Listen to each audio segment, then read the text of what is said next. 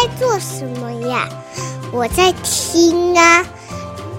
你在听什么呀？我在听见新经典呀。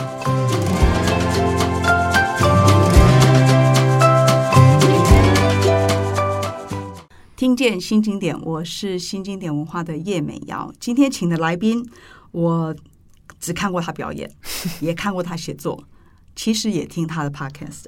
但是从未真正见过面哦，那所以其实我跟大家一样，今天一起认识他。但是我们请他来聊一个非常有趣的一本书哦，叫《国宝》，是这个日本名作家吉田修一先生的，算是出道二十年的代表作。那因为跟吉田修一过去的作品其实非常不一样，很多人喜欢恶人的，看到《国宝》都会觉得是这是真真的同一个人写的嘛？那这本书因为跟这个表演艺术有关，所以特别请这个身兼这个在舞台界也在这个创作界的邓九云来介绍。那他自己也写过对这本书的一些评论吧。好了，九云，我们先来了解你。就是很多人知道你是演员，也有人知道你写作，嗯，但到底你是你是什么身份？你你会怎么定义自己？嗯，我会定义自己为创作者。嗯哼，对，这是我这几年比较清楚定义到自己的方式。因为我觉得怎么去想自己，大家就会每次大家叫我挂名的时候，都会说要演员还是作作家还是作者还是什么编导这样一大堆。然后我觉得其实其实就是创作者吧。嗯嗯。然后我其实从我的历程其实是蛮蛮蛮有趣的，就是我其实原本就是。政大在正大念书，然后是一个在台湾教育体制下的，我自己现在都会讲是被毒害的一个学生。啊、真的吗？对我念正大不是应该都算学霸了吗？就是就就是到这种学霸的概念，我觉得就是一种毒害，因为我们可能从小到大学会都是给一个标准的答案，我们并没有被训练如何独立思考。所以我后来到了正大，然后接触到传播学院的一些老师以后，我就开始思考这件事情。我。到底想要什么？嗯哼。然后那时候我就开始做了一些表演的东西，就是舞台剧，在小小剧场那种地方啊。所以你是大学时代开始接触舞台剧，对，但加入真的只有一下下而已，就只有两出。然后后来是进入了一个模特儿公司，嗯哼。然后在模特儿公司里面看尽了蛮多，就是在很短的时间内看到了社会的很多不同的面相，然后也。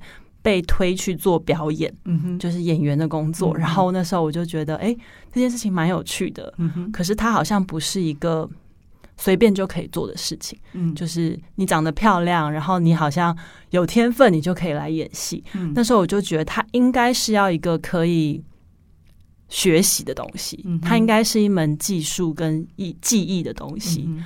对，所以后来。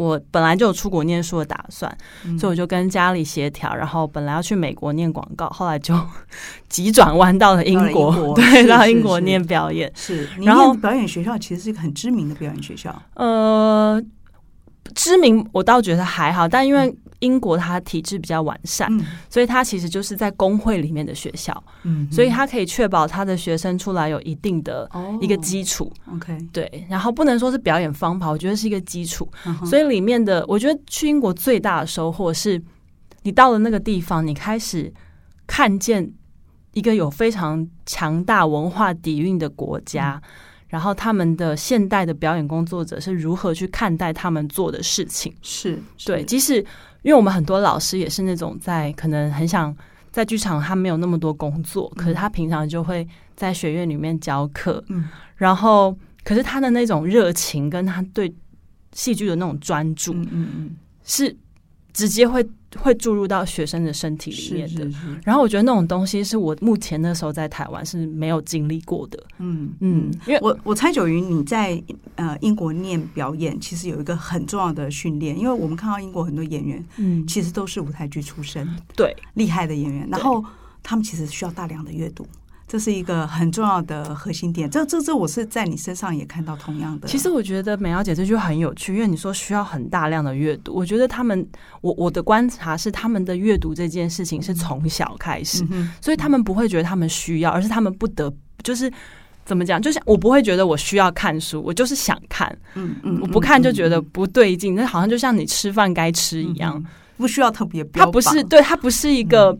一个特殊的消费，或者是有意识的消费，嗯、我觉得它就是一个生在生活里面成为一个很平凡的日常。嗯、我觉得那是我在看我我在英国的时候发现的。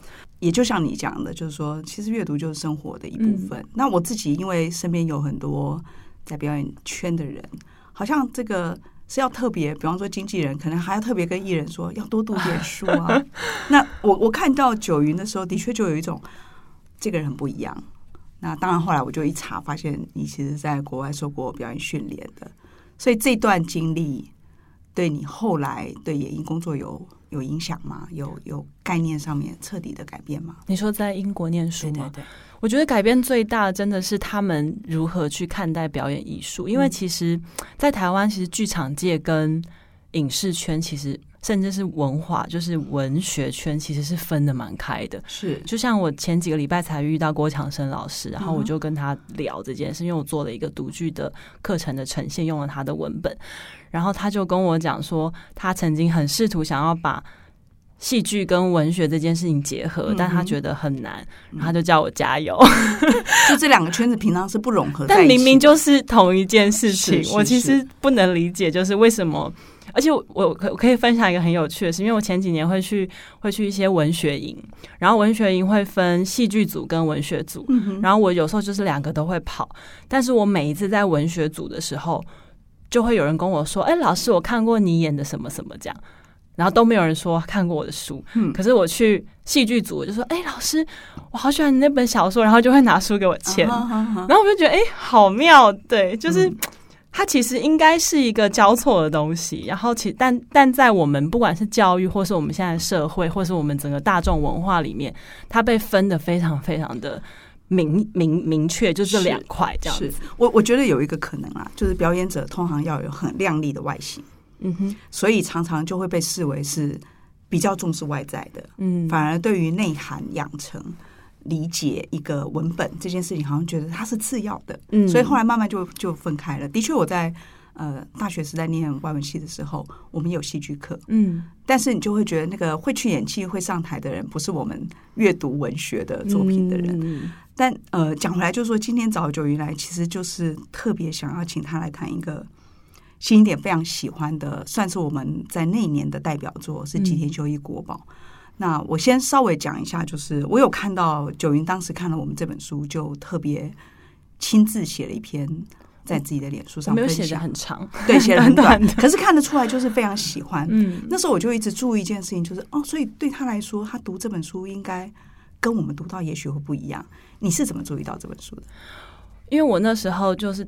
这个我好像是在二零零就是疫情那段时间看的，然后因为那那段时间我正在写一个写作计划，然后就是在写一个女演员，所以我在写的时候，我就一直在想一个技术上的问题，就是如果我要写个演员，那我是不是要在文就是故事里面去写他演了什么东西？嗯嗯嗯，那我要如何去用文字去形容他演的那个角色，他演的多好？就是这些技术的东西，我开始有点。不是非常确定，然后因为那是一本长篇小说，然后我从来没有写过长篇小说，所以是第一次尝试。然后我就开始做功课，但是因为我本身是女演员，所以我不用田野调查，因为我就是要写一个女演员的现代女演员的故事，所以我就去看所有我收集得到，就是现阶段写过这个主题的一些，比如说日本的或是中国那边的一些小说这样子，然后就很快，当然就是先先从国宝，可是我。一开始没有没有想先从国宝着手，因为他我知道他是写一个传统戏曲的东西，嗯、哼哼我我很清楚他会怎么大概会怎么做，所以可能跟我的不太一样。嗯、可是后来就还是看，结果一看我就已经完全忘记我原本要干嘛，而且我记得我那时候，因为那时候我是去图书馆借的，嗯，然后我先而且都借不到。嗯，然后我就 先排队，因为我有我为什么会图书馆借，是因为我印象中我觉得吉田修一就是会让你很快的看完，然后你应该不会再看第二次，因为你可能就会很期待他的下一本作品，对，你不会想要再花时间再看一遍那么厚的书，所以我那时候就没有特别想说我可能看很快而已。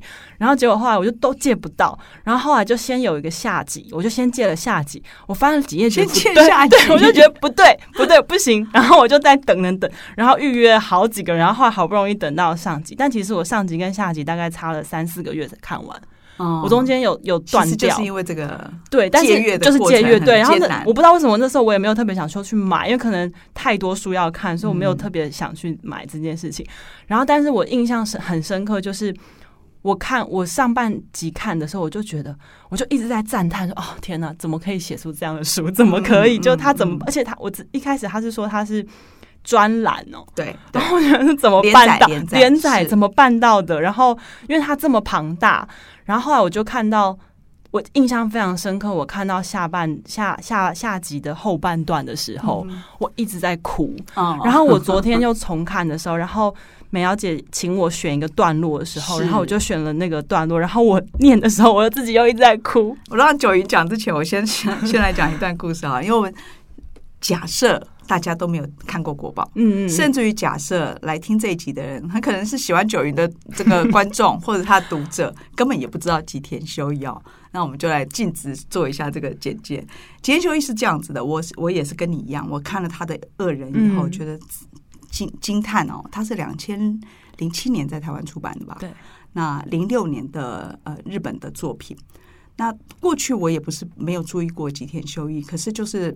嗯，对他的作品，他比方说《最后的儿子》啊等等，嗯、就视为就是一个日本作家。嗯，但是我在看《恶人》的时候，突然发现啊，那那本书我应该是读到后来是哭到不能停。嗯，就是最后因为右翼要被要被抓走了嘛，那这个女生跟他两个人就是。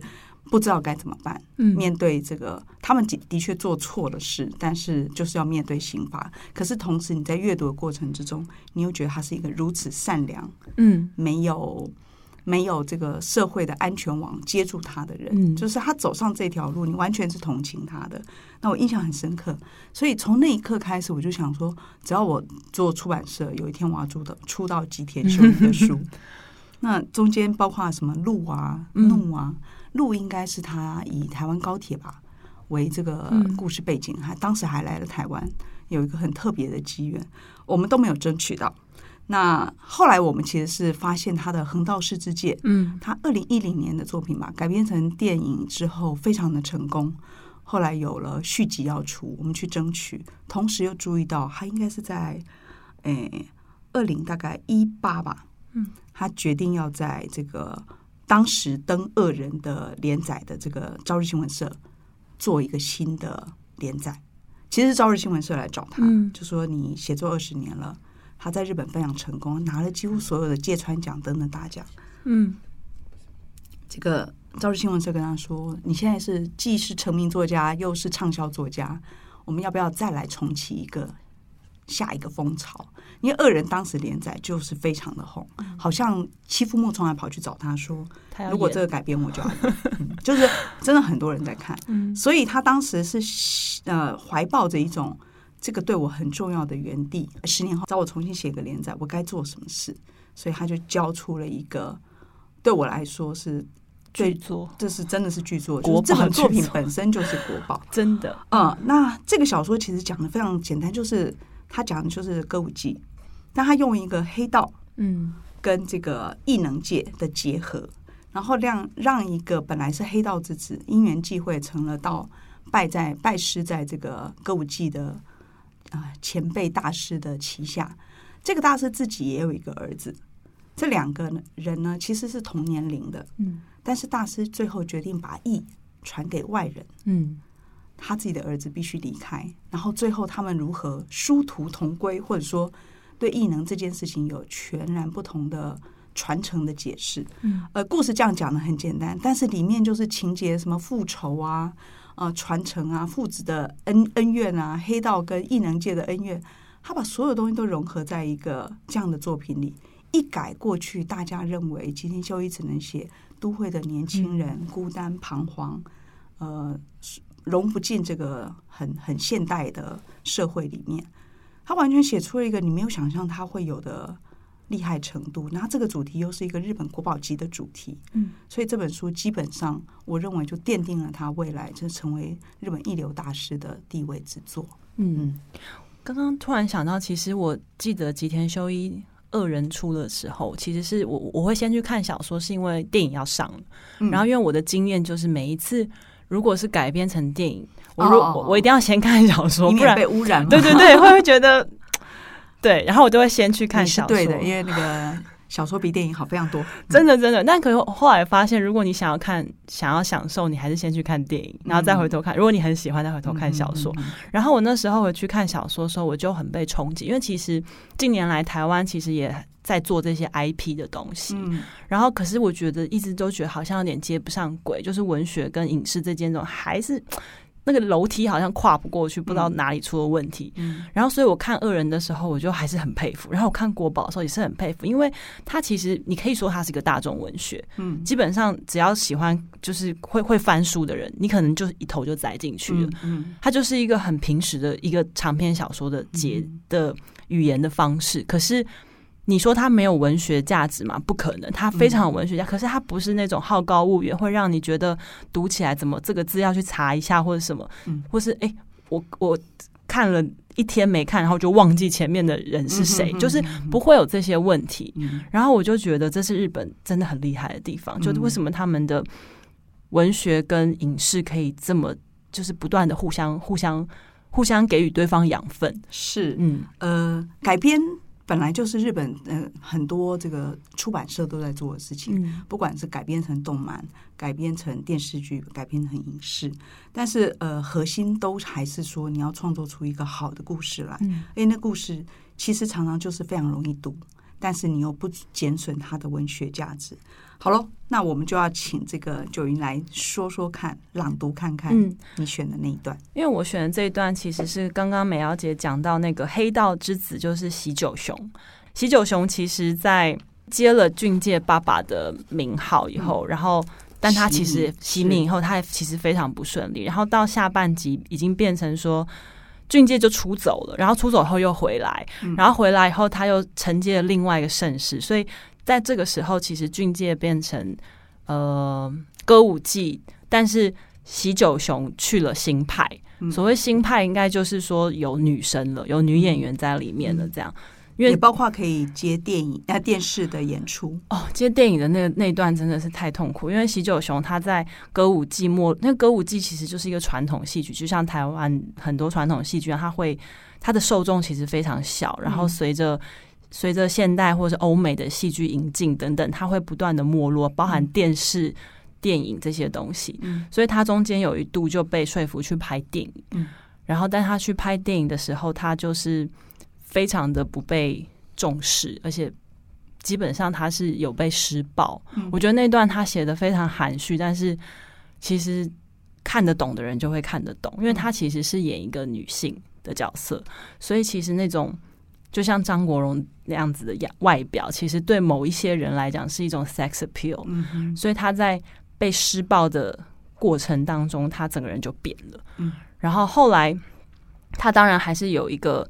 回到一个一个一个阶段去，可是我要念的这一段是俊宝已经俊宝就是他他应该是糖尿病吧，所以他截肢了。嗯嗯、然后他截肢了以后，他还是很想演戏。然后喜九雄就呃就答应他这件事情，说可以做一个付出，对他们要联手。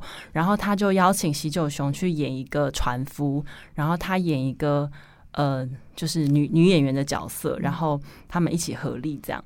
然后，可是到那那个时候，其实俊那个俊介他其实身体已经很不好了。然后他是带着意志去上台，然后我就想要念这一段。下一秒钟，枪铃一声打开的杨幕之后，俊介一如往常的现身。喜久雄为自己白操心一场，脱了力，甚至当场蹲下。然而就在此时。他从缓缓走过花道的俊介身上感到异状，该说是身体的轴心偏了，还是视线无法聚焦？总之，俊介摇摇摆摆，仿佛随时都会倒下。然而，观众似乎认为那是演技，响起了如雷的掌声。下个瞬间，本应来到花道七三处，手持竹枝起舞。但俊介无法在音乐内走到七三处，在花道的中段便跳了起来。俊宝，喜久雄不禁低呼出声，耳中也听到眼尖的观众发现俊介不对劲的躁动，但俊介人拼命的在那里舞动着，设法朝舞台前进。听闻君子下东国，心乱如麻。在舞道中跪下后，俊介本应轻声站起，却在一度摇晃后直接蹲下。他不露破绽的继续跳，但显然是头晕，额头上冒出非比寻常的大汗，汗水在强烈的照明下反光发亮。原本要等俊介在花道上跳完，来到舞台。喜久雄才划船出场，但见俊介在花道上站不起来，痛苦万分，人拼命的起舞。喂，出场了，把船搬出去。喜久雄临时下达指令。由于不同于原本的安排，负责大道具的人员慌了手脚。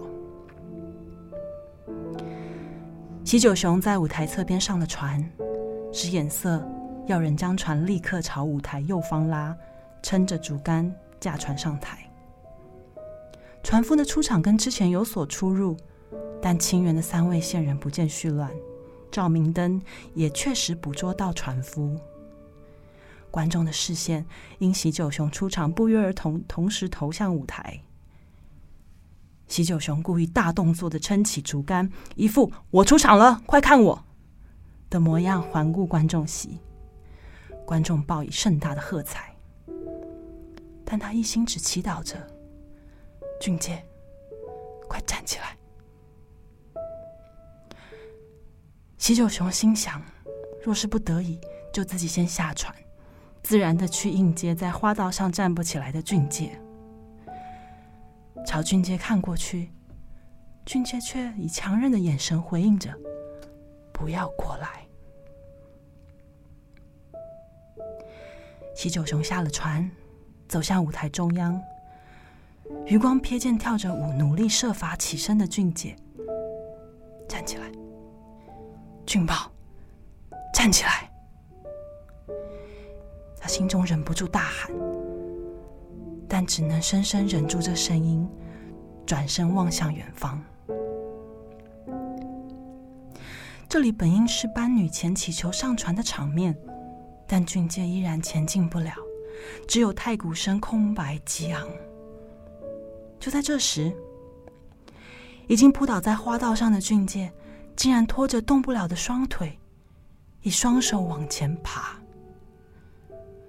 过来，到这里来，只要到这里来，其他的就交给我。过来，俊宝。到这里来，观众席的气氛变了。拼命爬过来的俊介脸上，因痛楚与奋力坚持而皱成一团。从花道到喜久雄所在的舞台还有五公尺，喜久雄不禁闭上眼睛。清源的三味线察觉到异状，重复弹奏了同一段乐曲。此时，观众席上渐渐响起掌声。原来是俊介在缓缓睁眼的喜久雄脚边继续演着戏。哦，船夫，还请让妾身上船。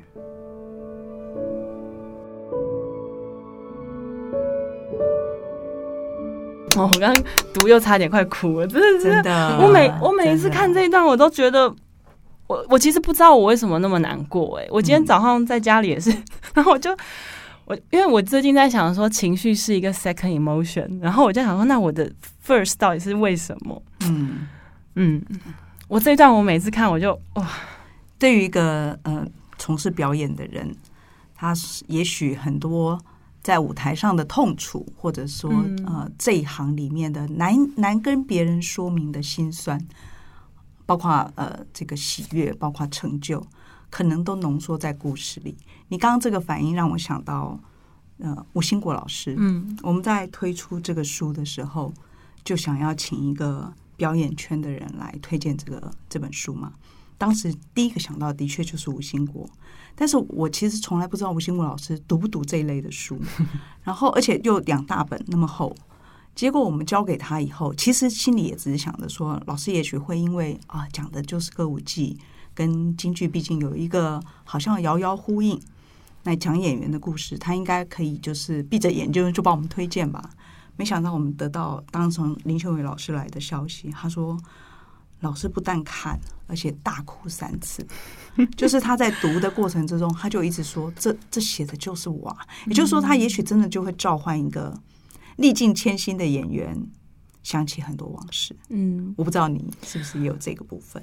因为演员在舞台上，就是不管怎么样，你都得上台。所以我们其实听过太多，我自己是没有亲身经历，希望不要遇到。就是有太多朋友，就是可能。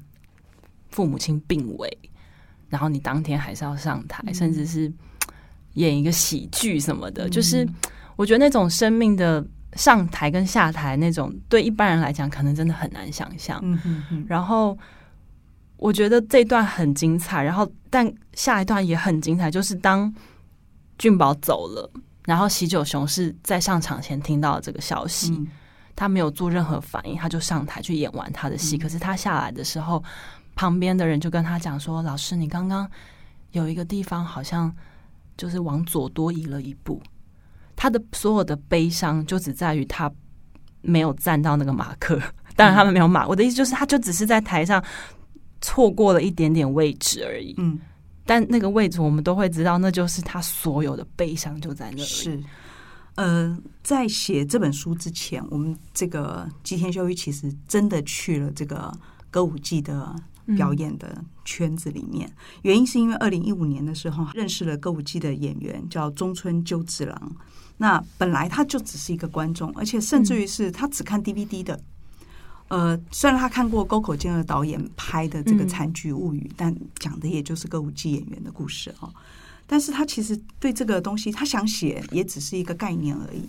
可是中村鸠治郎当时就跟他说：“你要写这个题材吗？”立刻要他跟着他的这个表演，嗯，然后当黑衣人，黑衣人就是舞台谢幕的，或者是中间移场换场的时候，你要上台做很多事，对，所以他就在后台看的非常的多。那他后来说，他其实被邀请成为巡回工作人员演出以后，他才真正看到演员在后台是怎么回事，嗯，演员的汗水是怎么回事。台下掌声响起的时候，演员的感受是什么？这让他在写作这整个国宝的时候，其实真的会有一种有有人就说，这个不是演员怎么可能写得出来？嗯嗯，这这真的，我我相信非常佩服哎，是是，是非常非常佩服啊！很多人是那个最后一章，就是你还没读到，嗯、但是的确就是俊介死了以后，后来他整个对异能的那个追求变得更不一样。其实，在小说前面，我们看到他们两个人是一个。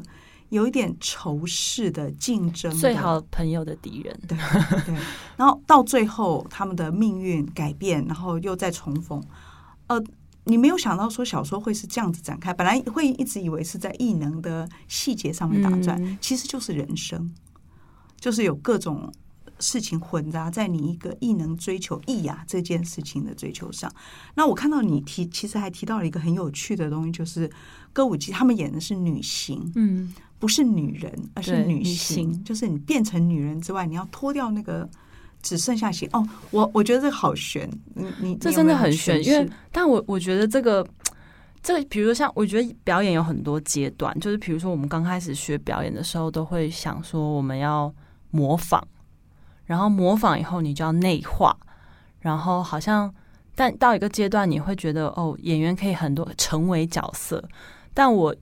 在某个阶段，又觉得其实是，其实所有的角色都在我们里面，只是我们要让属于那个最像那个角色的我们的部分被放大，其他不像的地方变小。嗯，可是我觉得我讲的这些都是比较是西方被西方影响的一些写实表演的东西。可是我觉得传统传统戏曲是完全不一样，因为他们没有所谓的太多道具或者是舞台的东西，他们完全就是一个身体的世界。嗯。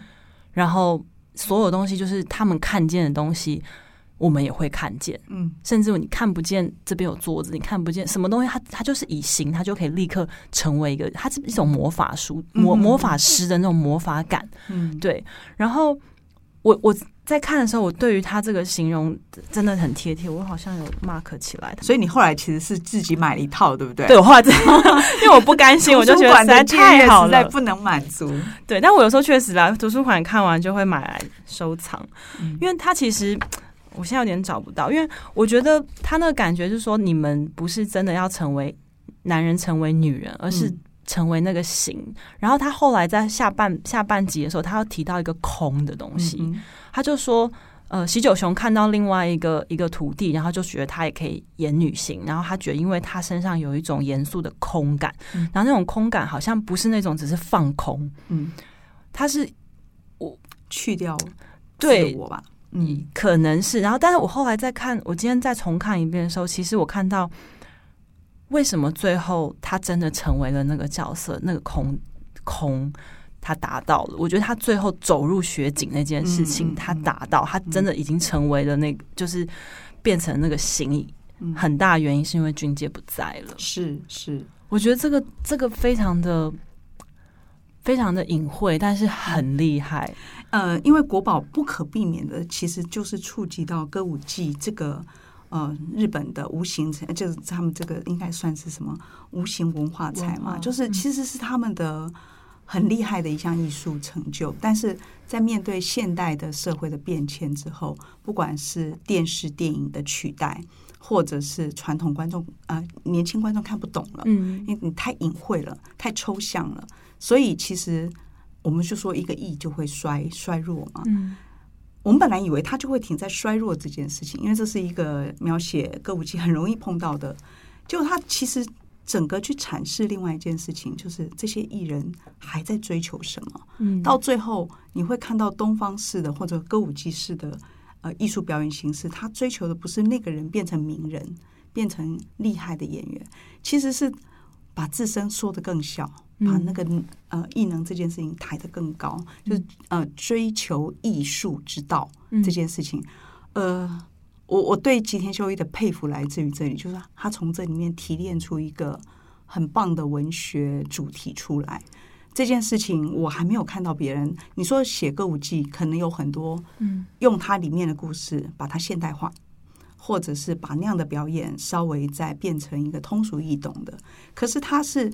既进去歌舞伎，又找到一个诠释歌舞伎这个艺术的价值这件事情，嗯、或者说他的演员价值。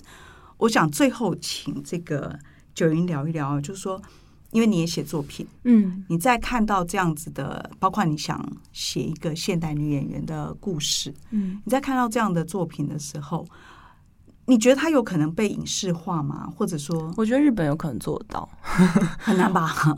我觉得他们有可能做到。我们当时其实一直在讨论的一件事情是谁来演俊介，谁来演喜九雄。我觉得他们一定有人选，但是我觉得最难的是导演。嗯，因为他要如何在文字，因为我我一直都觉得在影视拍舞台跟就是虚跟实这个东西，他要如何在画面上能够成立，然后让观众不会很抽离。其实是非常困难的，嗯，所以我目前看到很多很多电影里面，把舞台剧就是里面有舞台剧场景的，其实有些处理我都会觉得不够，就是我会觉得很怪。嗯、我自己是舞台剧演员，我也会觉得。不好看，就是我觉得舞台拍只要拍舞台就不好看，因为很平，嗯，然后背后没有任何层次，所以你就很难让观众有那个投射的感觉，你就会觉得他们在演戏，嗯嗯嗯，你就不会相信他们。看舞台剧，对，你就不会相信他们，因为你没有被同时关在那个黑盒子里面，所以我觉得其实最难的应该是导演，然后可是我觉得他们有一个很就是属于日本的一个很算是文化优势吗？气候优势，我会这样说，我一直很羡慕。有雪的国家，因为每次我看，比如说加拿大，像 Alice Munro，我也很喜欢，就他们都会有一些雪景，或者他们的四季其实是分明的，所以其实，在四季的风景里面，有些角色它可以服饰一些角色画面。嗯、然后像国宝有个非常重要的意象就是雪景，景因为从第一篇上篇开始，就是喜久雄的爸爸就是在一个雪景，嗯、就是不不常下雪的长崎，竟然在一个下雪的夜晚里面被杀了。然后最后他们他走进那个。雪里也是雪里面，就是下篇他最后演的那个角色也是这样走进雪里面。嗯嗯、然后因为他在走进雪里面，他也一直都觉得他好想再回到那个那个地方、那个空、那个空间，他的那个世界，他的他脑中的那个舞台。嗯，然后于是他最后真的把这个，所以所以说他沉默了嘛，因为他再也看不到我们看见的东西。嗯、当一个演员做得好，他就是把时间跟空间完全的扭曲了。嗯，因为他可以。瞬间让你回到不是这个线性的时间轴，也不是你现在所看见的空间，你完全进入到另外一个意识，这就是最厉害的演员。但是基本上只有我觉得只有传统艺术做得到啦，因为我们现在就非常依靠灯光效果、舞台这样子，你很难去营营造那个魔幻感。嗯，所以其实我觉得最难的应该是导演怎么拍，是因为你不能你你可以如实的拍出来，但如实拍出来某种程度你就剥削了那种。传统艺术的那种想象空间，嗯嗯嗯，这个很有趣，因为吉田修一很多作品被改编成影视，嗯，而且甚至有非常非常成功，比小说还还更成功的，比方说《横道世之介》，嗯，他的成功并不是他讲了一个比小说更好的故事，而是因为影像可以表达。我记得他放了很多八零年代、一九八零年代的元素，那个时候的玉女偶像啊，嗯、那个时候的贩卖机啊，那个时候的发型、服饰。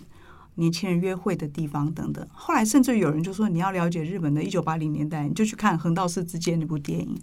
那恶人因为那个太难诠释，而且我 我始终觉得要演右一那样一个无辜但是却犯了错的年轻人，欺负木聪那个长相实在太美了。就是很犯规，但是他的包括呃再见溪谷啊等等的改编，我觉得都是很厉害的。怒，但你这样提醒，的确是，就是说国宝里面有一个很重要的元素是舞台元素，舞台元素非常难，非常难转化到电影去。而且因为他们歌舞伎的那种，还有还有他们那些画脸那些东西，其实它是有它是有很重要对演员跟观众的一个一个形式上或仪式上的功能，但那些东西一放到。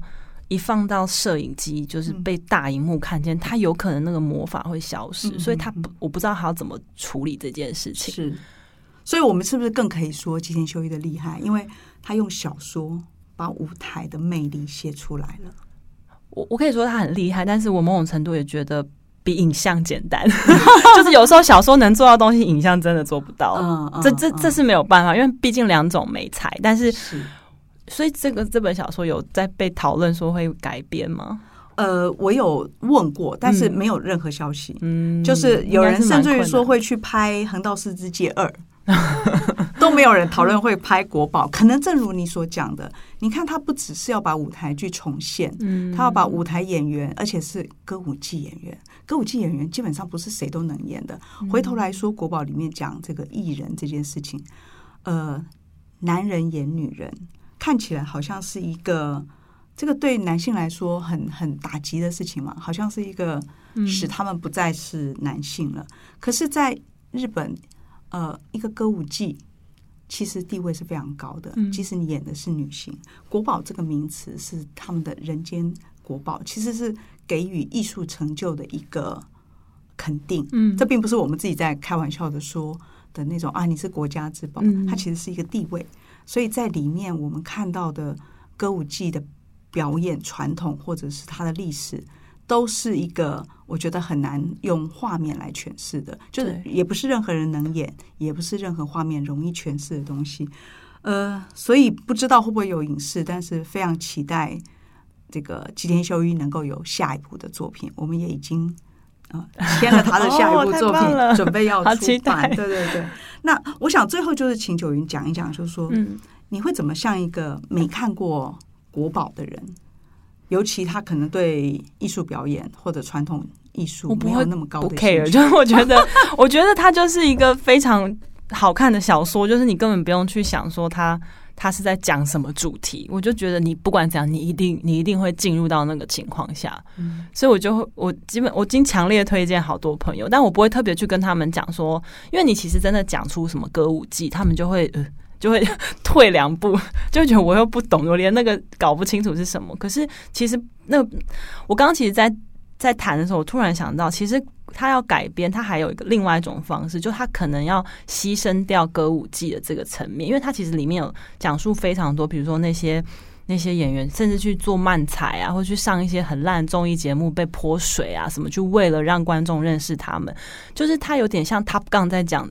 就是你知道那个时，就是已经没有人在飞飞机了，那我们要怎么还是当个飞行员？所以他其实是可以用另外一个角度去切入，但某种程度他就必须牺牲掉一点歌舞伎在舞台上的那种魅惑感。嗯，对。但这个东西会可能会更容易引起现代人的共鸣，因为其实时代不断的在改变。这个元宇宙就现在已经，现在小朋友的志愿都是要当网红。就以前我们哪有什么网红的东西？就以前想要去。试镜都很困难，现在就是随便网络上就会找得到，有人会找你，所以其实某种程度能站上舞台这件，其实现在就变成小孩子，就是全部的世界都是他们的舞台，他们没有下台的时候了，其实很可怕。嗯嗯，但是像看过你讲过这件事，就没有人在下台，都在演。对，然后但像他们这种，他们不可就是不想下台了，他最后他一辈子就站在台上，然后最后他下不了台。是他不想不想下台，不是下不了台，他不愿意再下去了。嗯，呃，国宝的最后那一章，据说有人是重复的看，重复的掉眼泪的。不管他能不能拍成影视，其实我觉得非常难啊。但是这本书绝对是吉田修一代表性的一本。如果没有看过他的作品，或者是今天听了邓九云朗读的那一段，觉得很想知道到底为什么会那么动人的，要从上一篇开始。我刚刚那是下一篇，不要去图书馆借，直接买书。谢谢谢谢九云，谢谢美瑶姐，谢谢。